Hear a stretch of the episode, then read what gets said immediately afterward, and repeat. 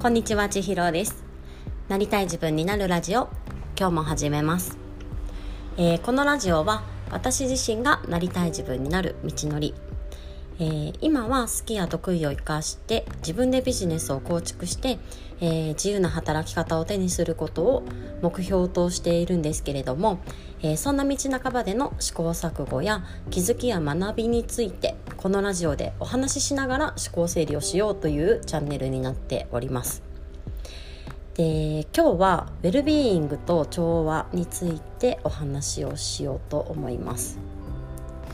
えー、このウェルビーイングと調和というのはどこから来たテーマかと言いますと、えー、私、えー、株式会社古典の深井さんなどがされているポッドキャスト古典ラジオあるじゃないですか。ご存知の方もいらっしゃいますかね。でそのコテンラジオに今大ハマりしておりましてでその流れの中で、え、そのコテンの深井さんだったりとかあの学びデザインの荒木さん、えー、これはえー、 Voicy の中でのブックカフェというチャンネルをされている荒木博行さんだったりとかあとはあのコンテキストデザイナーの渡辺さん幸太郎さんと3人でされているえ、ー、と何ていうタイトルだったかな。あの新超超相対性理論ですね。っていうポッドキャストのチャンネルがあります。でそのチャンネルも今ものすごくハマってていましてあの何が面白いかというと、まあ、3人それぞれ違う知識だったりとかあの見方がありで一つのテーマに対して皆さんが皆さんの立場でこの抽象的なものを自分の身近な具体に落としていくとかでその中で新しい気づきがあったり物事の捉え方が変わったり視点が加わったりっていうのを3名の中でこのなんか相乗効果的にお話が進んでいくんですね。でその流れというかその視点の増えていく感覚だったりとか、えー、そういう見方もあったかみたいなところも含めてあのとっても楽しくて今夢中になっているんですけれども、えー、その中で出てきたキーワードの一つにウェルビーイングとは調和であるというあのキーワードが出てきました。でこれは、えー、数字の奴隷から脱却できるのかというテーマの中でお話をされていた中で出てきたものになるんですけれどもうんとその数字を追っていくこと、えー、実績を出していくことっていうのはあのそこ目指していくことってなんか幸せの方向とは違うんじゃないかってあるところで気づきんじゃあ幸せって何なんだろうとかウェルビーイングって何なんだろうっていうこの流れの中で出てきたキーワードとしてありましてこの調和っていうキーワードってあのーどんな時にも自分が持っておくとすごくいいんじゃないのかなっていうのを私自身もものすごく感じています。ウェルビーイングってなんか幸福感のあるみたいなあの結構複合的な意味合いが含まれる言葉になると思うんですけれどもまさにこの調和の視点を持つことと要約することもできるなっていうのを感じています。えー、藤田一生さんという和尚さんが書かれた、えー、仏教とかねブッダの教えなんかをこう書かれている本、えー、なんていうタイトルだったかな、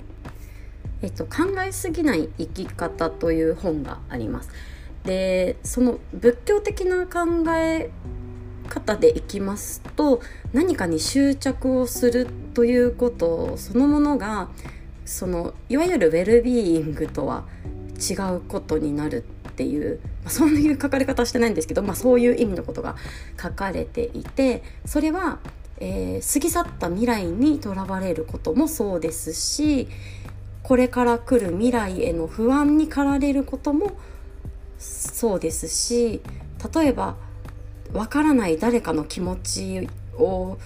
こう考えて不安になることもそうですしそういったことそのものが全てとらわれとしてとら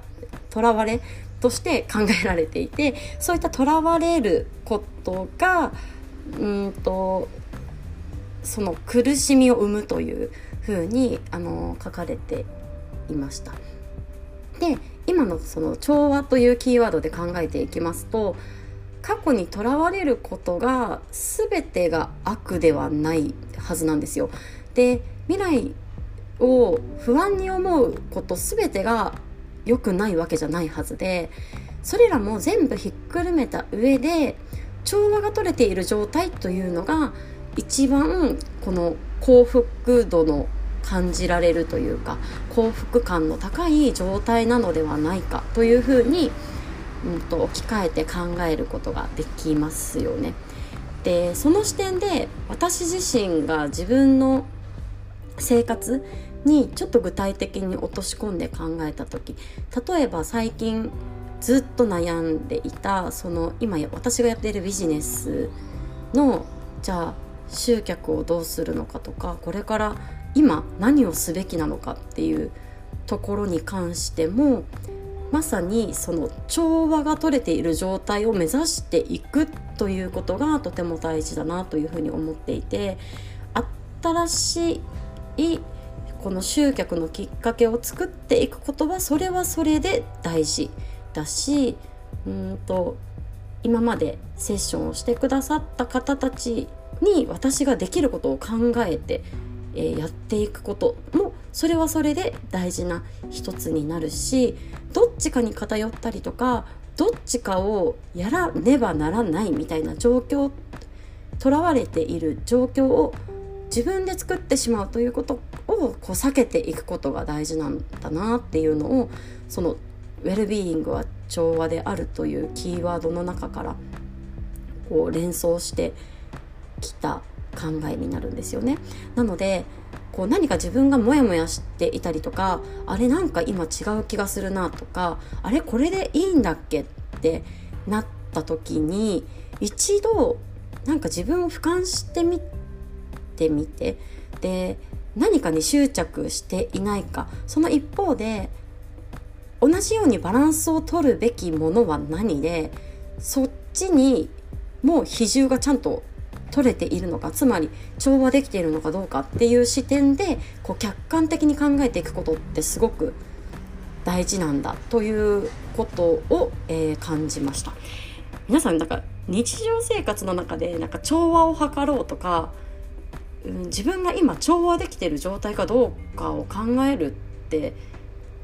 そういう機会ありますか？私はねその全くその調和を取ろうっていう視点そのものが一切持てていなかったので、まあ、その時その時の気づきだったりとか学びを大切にして割とねそっちに全振りするっていうかフォーカスして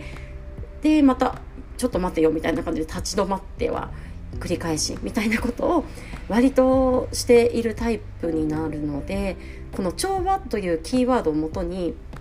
今やりたいこととそのやりたいこととの調和を取れるものは何何ででどうやってバランスをとっていくのかというようなちょっと広い視点だったりとかこの前後関係を含めたものの見方ができるっていうことがとっても大事なんだなというふうに感じておりますちょっとこれ、ね、抽象度の高いお話になるんですけれども是非よかったら皆さんの身の回りのケースで今気気がかりなこととそれを調和取るためにはどどこに比重を置くべきかとかね